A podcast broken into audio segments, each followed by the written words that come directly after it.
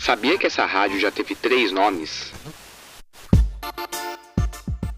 Hoje a gente vai falar da primeira rádio em FM do grupo Bandeirantes aqui em São José dos Campos. Atualmente, esse grupo mantém três emissoras aqui na região. Mas tudo começou lá no início dos anos 80, com uma rádio FM de baixa potência chamada Clube FM, na frequência 103,1. Eu sou Lucas Rosa e esse é o podcast Sanja FM.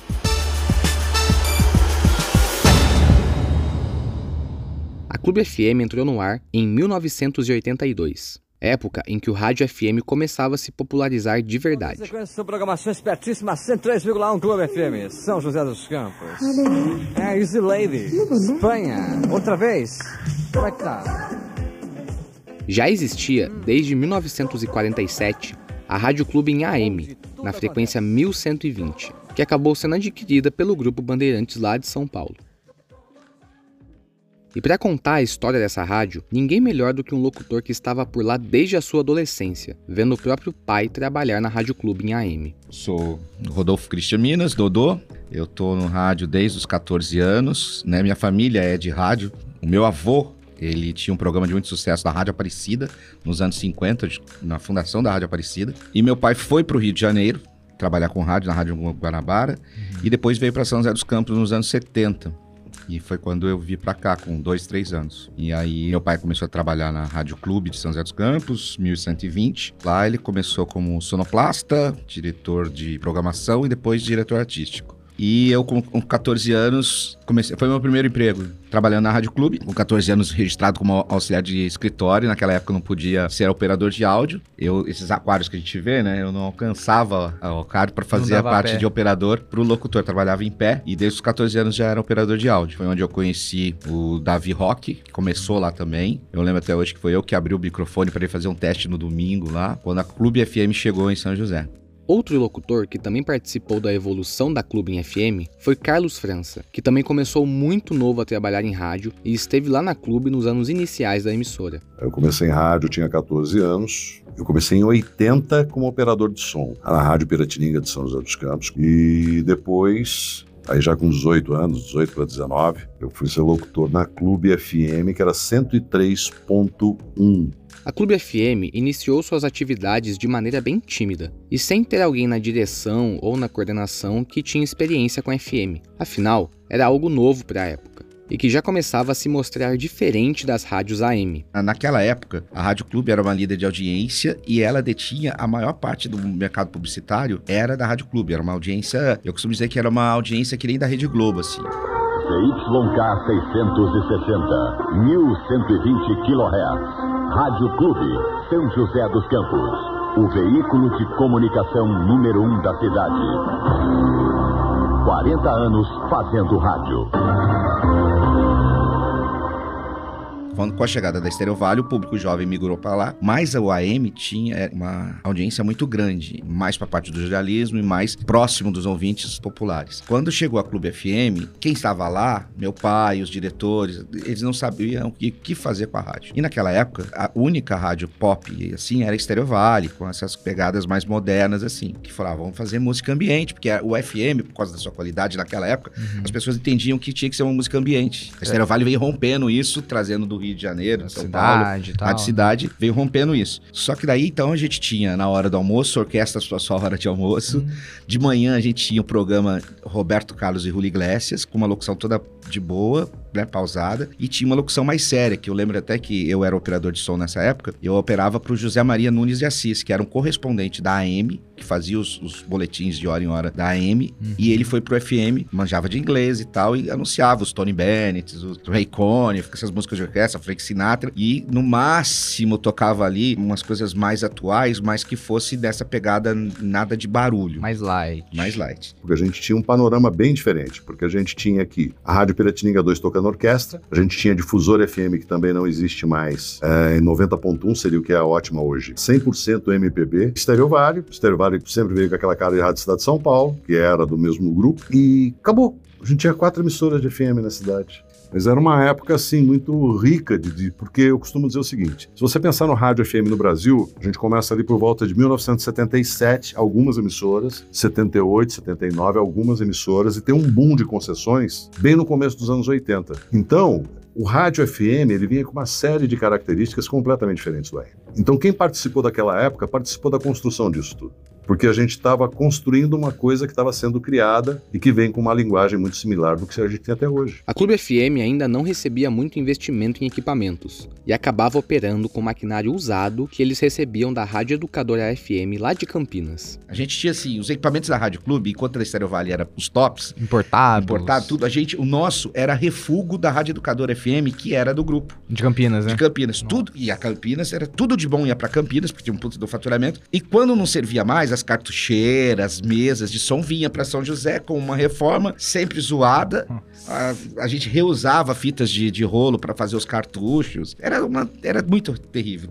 enquanto a gente trabalhava com duas ou três cartucheiras, eles tinham seis, sete, sabe? Aí usava mais uns trocentos anos e ela vinha descendo a ladeira. Ela vinha, daí vinha para Clube de São José e depois ia para Clube de Jacareí, porque existia o Rádio Clube de Jacareí, não existe mais. Quando esse equipamento chegava aqui, ele chegava com 15, 20 anos de uso, além de defasado, muito usado. Então o equipamento era difícil. Isso era um tempo que se tocava rádio, se tocava com toca-disco, é, umas cartucheiras, sabe? É, mesa de som nacional, não tinha a tecnologia de hoje. Quando eu cheguei na Clube, para você ter uma ideia, existia a figura do operador ainda. Tinha a configuração de uma M, só que era FM. Então você tinha o locutor e o operador. Pra gente passar pro CD, a, a gente teve que ganhar da gravadora um aparelho de que era da Polygram, que era o aparelho Philips, que a Philips era da Polygram. Uhum.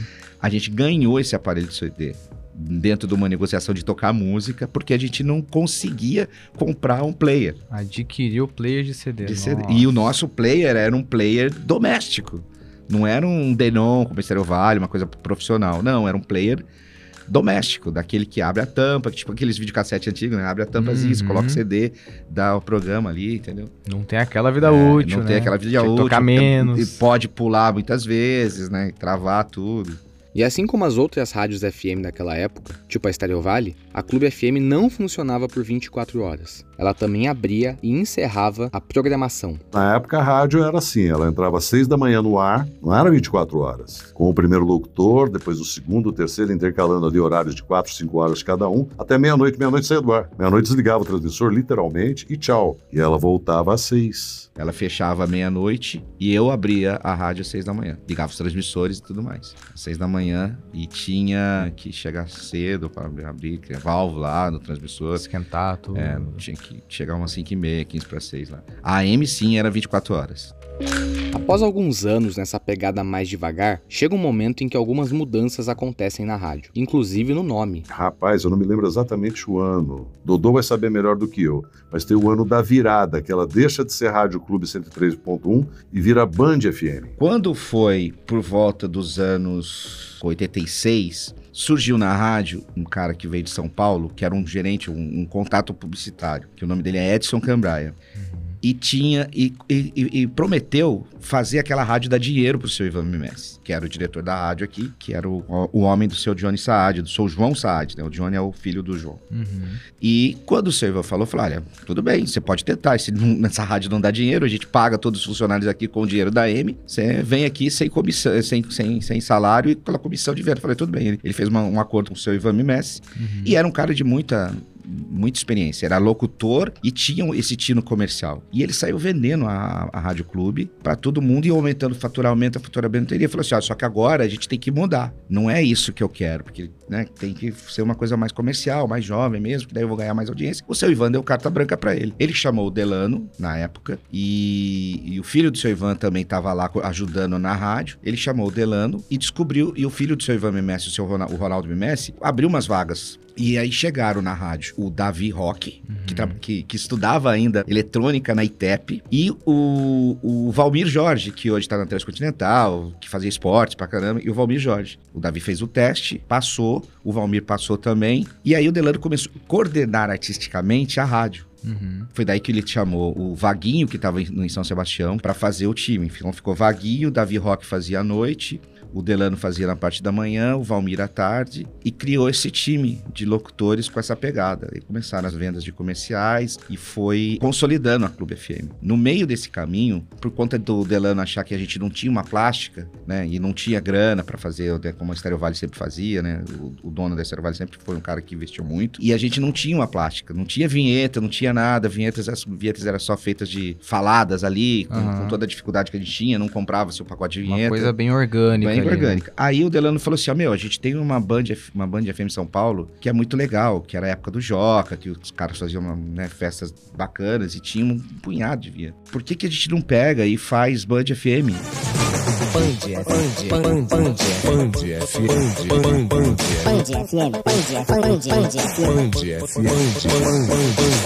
FM,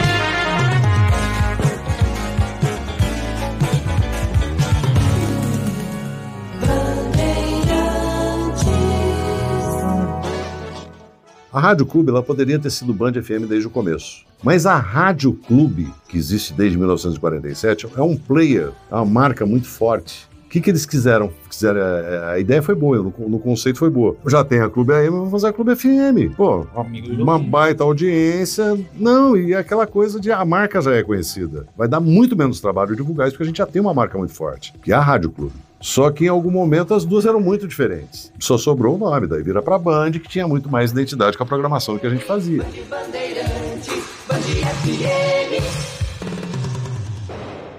Sai de cena então a Clube FM e entra a Bandeirantes FM. E coincidentemente, na mesma época, além da mudança no nome, foi preciso também mudar a frequência da rádio. Saiu do 103,1 que era colado com a Estéreo Vale e foi, mudou de frequência, onde hoje é a nativa. Era 973, depois foi para 975. para poder aumentar a potência. Porque o que, que acontecia? Como ela era 103.1, ela não podia aumentar a potência em 103.1, porque tinha estereovar em 103.9. E tem a diferenciação dos canais. Que, que você pode ter de potência? Então ela teria que mudar de frequência para poder aumentar a potência. ZYD 893 97,3. Bandeirantes FM, São José dos Campos, São Paulo. 4 e 5, começando mais uma hora na tarde. Em Alto Astral. Bandeirantes FM. Dedinho no telefone 212623 ligando. Ok, então agora estamos contando a história da Band FM, em 97,3. A mesma rádio de antes, porém com tudo novo: o nome, a frequência, locutores, programação. Bem, a programação ainda sofria com alguns resquícios da antiga Clube FM, muito por conta de fatores financeiros, como conta o Dodô. A gente brigou muito por conta da Band, era muito negócio de grana, sabe? Se você chegasse com um potinho de dinheiro lá, Você fazia. você ferrava a programação do, do, do Edson Cambraia e do, do, do Delano, né? O Edson no comercial e o Delano no, no, No no artístico. artístico, porque tinha isso. Então a gente não conseguiu tirar um programa do meio-dia, que era programa Roberto Wagner de Almeida, do meio-dia a uma. Uhum. Esse programa tinha uma- um, um patrocínio muito grande, que era um jornalista que fazia e ele tinha uns- umas contas de publicidade muito boas, assim. Então quebrava isso a rádio no meio. Meio-dia, quando eu tinha amnésia na Estrela Vale, que eu- não era memória na Estrela Memória. Vale, a gente tinha um programa de música boa, assim, tipo. Tony Bennett, uns caras assim, o Frank Sinatra, uns caras que eram top, mas putz, que era Da muitos rádio- anos 50, Pro- muito Pro perfil da muito- rádio, é, naquele né, momento, é. não tava encaixando enquanto, é, mais. enquanto a gente tava tocando no- naquele, é, naquela época que estourou as, as músicas nacionais, tocando Capital, tocando Blitz, tocando até Ursinho Bablau, que era bacana, não era trash naquela época, e era novidade. Então foi isso. A gente tinha esse programa, o resto era só programação musical. E no final da noite a gente já tinha o Band in Love, que era com o Julinho Ribeiro, que hoje faz nativa. Segunda a sexta tem mais emoção na Band FM. Band in Love. Um programa dedicado a você e ao amor, com músicas que deixaram saudade, lembranças que o coração não esquece. Band in Love. Apresentação Julinho Ribeiro. Oferecimento Motel Eros. Com livre E a Rádio Clube, o que me chama muita atenção também quando eu olho para trás, é que ela foi um celeiro de muita gente. É uma coisa assim, ela exportava, as pessoas passavam. No começo do nosso papo aqui, eu até estava falando para você em off que tinha uma alta rotatividade. Mas não é porque a rádio ou a empresa fosse ruim de forma alguma. É porque realmente tinha muita gente boa que passou por ali e ia dar outros voos. Né? Você vê, eu citei aqui na conversa Davi Rock, que é um cara que fez Globo já, tá, é, é, Jovem Pan, Eldorado de São Paulo, está fazendo isso há mais de 25 anos. Wagner Rocha, que é coordenador da Metropolitana, Rede Metropolitana de São Paulo. O Valmir Jorge, que depois foi fazer TV, o cara fez umas quatro, cinco Copas do Mundo aí. Saímos todos daquele núcleo, aqueles garotos saíram dali. A rádio, na época, ela oportunizava isso. tá? Então, a importância da Rádio Clube nesse sentido tem muito disso. Ela foi escola, sim. A gente que olha para trás hoje fala, pô, mas é uma rádio que depois demorou um pouco para decolar, coisa e tal, mas ela foi celeiro para muita gente que veio depois. Foi uma escola. Foi uma escola, foi uma escola, né? Nada impediu que a Band FM fortalecesse a sua programação e a ligação com o ouvinte, explorando o segmento pop e querendo concorrer diretamente com a Stereo Valley. E olha, até que a Band conseguia, viu? Anos 80, programação de rádio anos 80, o que, que basicamente todo mundo fazia. Vamos falar aqui da cidade? Então tá bom. Piratininga tocava orquestra, Difusora tocava 100% MPB, aí tinham as outras duas, Stereo Valley, Rádio Clube SM. A gente tocava música pop. Então tinha uma programação do que era um playlist, para falar na linguagem da época, aquelas 40 músicas que você toca o dia inteiro, alguns programas especiais, tipo aqueles de que toda a rádio da época fazia, que era aqueles de dance, que era tipo de esquenta para a época. Não tinha muito o que mexer. A gente se mirava muito no que se fazia fora daqui em São Paulo, no Rio, o que que essas rádios tocavam? Tocavam essas coisas, com uma diferença, a gente tinha que correr muito atrás, porque era uma época. Hoje lança uma música Na hora. na hora. Na época, não, você dependia de gravadora. Então você tinha que ter uma relação muito boa em gravadora para ter aquele lançamento antes. E se fosse vindo da gringa, piorou, porque a Stereo Valley ia ter sempre antes, porque ela tinha a Rádio Cidade de São Paulo para dar suporte. Tinha um dono que morava, que tinha apartamento lá em Miami. Quer dizer, então. Então, é. Então o negócio era, era muito delicado, assim. Mas a gente sempre correndo atrás disso. Então, o que, que se tocava nos anos 80? Basicamente, o boom do rock nacional, entendeu? Era Todas aquelas bandas estão por aí até hoje. E o que se tocava de dance, de música para jovem. Mas basicamente a programação era essa. Muito pedido de ouvinte. A gente tinha um programa lá que chamava o Dia do Ouvinte, era toda sexta-feira. Falei, Delano, vamos fazer um dia. Que o ouvinte pedir, a gente vai tocar. A gente tinha uma discoteca imensa, né? Tudo vinil, mais de 20 mil discos. E aí, falou, beleza, mas a gente vai tocar do quê? Vai tocar de, não, de rock de capital inicial até Julio Iglesias, se, se pedirem. E passando por Led Zeppelin, Pink Floyd. E aí foi, cara. Aí o ouvinte fazia a programação o dia inteiro. E fazia mesmo. Ele pedia, a gente tocava, é sério. Sempre foi sério. O dia inteiro. O dia inteiro. Não que ele não fosse atendido nos outros dias da semana.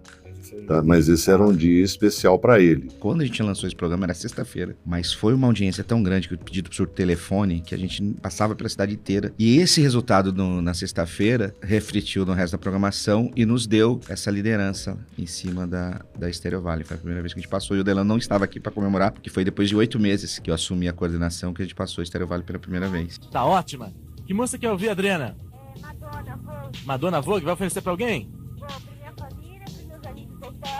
Hum. Hum. é, pro meu pai que tá ouvindo, Band. tá bom, um beijo. Ó, pela sua participação, Adriana, você ganha doces da doceira Marinela, tá? O Dia do Ouvinte Beijão. foi um sucesso enorme para a rádio, chegando até a cutucar a líder Stereo Valley. Mas se engana quem acha que era fácil atender todo mundo que ligava lá para pedir sua música. Nesse dia, a equipe da rádio montava uma verdadeira força-tarefa. Era o seguinte, a gente tinha uma telefonista, Uhum. tinha o locutor, já era locutor e operador, então ele que fazia. E tinha o discotecário nosso, que era o Alberto Limírio, que pegava muito mal, que esse dia ele trabalhava para caramba. Então Coitado. era interfone. A, a nossa Baby Band, que a gente chamava de Baby Band, nossa telefonista, Telefonista. que era de estagiário. Então ela, a gente, ela, o ouvinte ligava, Uhum. Pedia a música. Aí, se fosse uma música legal, que o locutor falasse, ela pegava o telefone do cara e falava: Você não quer pedir ao- ela ao vivo? Aí voltava a ligar pra ele e pra ele pedir a música. Tornava a É. ligação. aham. E aí ela fazia essa relação de que, puta, era assim, ó, era colocar o telefone e atender, colocar o telefone, não, é- não tinha parada. Uhum. Então ela nem, nem punha no gancho, ela já ficava aqui no dedo e, e ligando. Então se tinha o quê? 50 músicas ali. E sempre depois que acaba o programa, ó, desculpa, não deu pra tocar todo mundo. Quando era assim, a gente esperava, tipo, essa música vão pedir mais vezes. Então pega, espera chegar quatro pedidos aí, E aí, e já mata com um só. Músicas atuais que a gente já sabia. E Né? falava o nome de todo mundo que pedia? Falava de todo mundo. Legal. Porque era grande lance, os caras queriam se ouvir, não tinha esse lance WhatsApp. Às seis da tarde tinha o Good Times, que era um programa de flashback, seis horas da tarde. A gente tinha os games, né? Que alguns games que tinha na época de, de brincadeira com o ouvinte, que era uma tal da trinca maluca, que ele colocava três músicas junto e o ouvinte tinha que dizer quais as três músicas pra ganhar um doces da Marinela. Docinhos da Marinela. Já tinha Marinela naquela época. A Band FM também fazia perguntas do tipo quiz para o ouvinte tentar adivinhar e responder. Inclusive, você conseguiria responder essa? E você continua no 212623 ligando pra gente e respondendo quem é o nosso coelho de hoje. Repetindo mais uma vez, ele é baiano, escritor e anarquista. Escreveu Gabriela Cravo e Canela, Capitães da Areia e Dona Flor e seus dois maridos. Quem é esse coelho? Boa sorte! Nessa época também, a Band FM passou a ficar 24 horas no ar, sempre com programação ao vivo. Bom, pelo menos um locutor falando na hora certa tinha, não é, Dodô? Ao vivo, assim, de segunda a segunda. Com o recurso que tinha. É, e, e era, foi onde eu comecei a fazer, que o Delano, né, pra dizer que não, não, não me deu nada, ele precisava de alguém na madrugada de domingo pra segunda. Uhum. Aí eu falei assim, olha, é folga do locutor, é, mas tem que ter alguém pra tocar, porque não tinha com nada computador. Automatizado. E não ia desligar por falta de locutor. Eu falei, eu faço se você me deixar falar pelo menos a hora certa. Daí ele falou, tudo bem, de meia em meia hora. Eu falei cinco vezes a hora certa, né, pra ficar uma madrugada e a chave chegava duas horas da manhã de domingo e saía às seis da manhã, né, pra ir pra escola e depois voltar à tarde pra fazer a operação, ou ser operador de áudio. Então, tipo assim, eu falava Band FM meia-noite e meia, Band FM uma da hora da manhã, uma e meia, duas, duas e meia, três, três e meia, quatro, quatro e meia, cinco e meia. Um reloginho mesmo, né? Tipo assim, falhava seis, sete vezes e tocava meia hora de música na madrugada pra poder fazer. Eu me lembro naquela época, garoto, garoto de tudo. Imagina, 17, 18 anos, não tinha carro, não tinha nem habilitação. Eu saía meia-noite e pegava o último ônibus para ir embora. Quando não conseguia. Algumas vezes eu fui embora a pé, quer dizer, porque eu não tinha essa. Você tinha que estar muito afim de fazer. É, não era fácil mesmo fazer a rádio acontecer naquela época. E o pessoal, mesmo assim, entregava uma programação top, fazendo uma Band FM 100% local. Ou seja, a Bandeirantes não tinha aquele conceito de rede de rádios que a gente acha super comum hoje em dia. Cada Band FM tinha a sua programação própria. A única coisa que as rádios compartilhavam eram as vinhetas, nomes de programas e aqueles temas de final de ano, igual a gente ouviu da Estéreo Vale e Rádio Cidade, lá no primeiro episódio do podcast. A gente aproveitava basicamente uma ideia ou outra, mas sempre fez uma cara local, isso também é muito bom. O que a gente fazia no máximo, por exemplo, eu me lembro que teve um ano que teve uma música do Tim Maia, Leva, essa música foi feita sob encomenda. Da Band. Na Band. E aí foi na rede toda. Tocava lá, tocava aqui, era o tema de inverno da Band, que era o tema de amor e tal.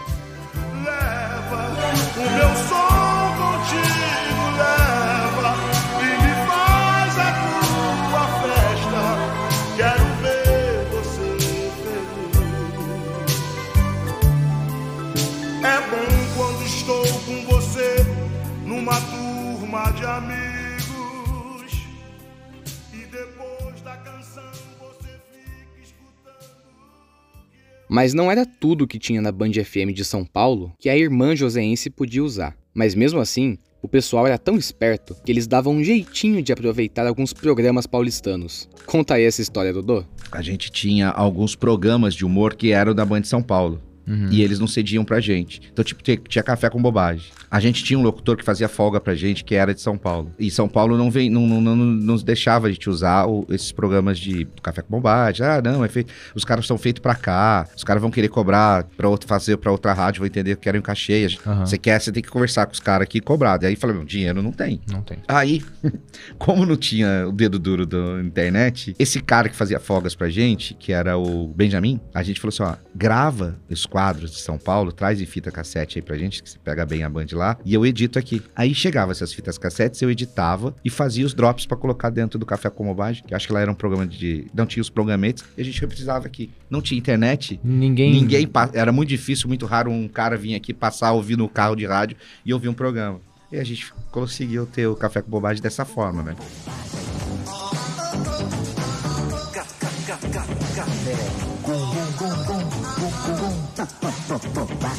Eu nunca ouvi tanta bobagem de uma vez só, viu, Ivan?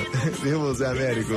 Ô, Padilha, é muita bobagem, minha gente. Olha, eu quero mandar um abraço pra todo mundo que tá aí ouvindo a Bandeirantes FM, a Band FM e o Café com Bobagem, porque aqui é o verdadeiro, viu? Aqui é o verdadeiro. E o jacaré, hein?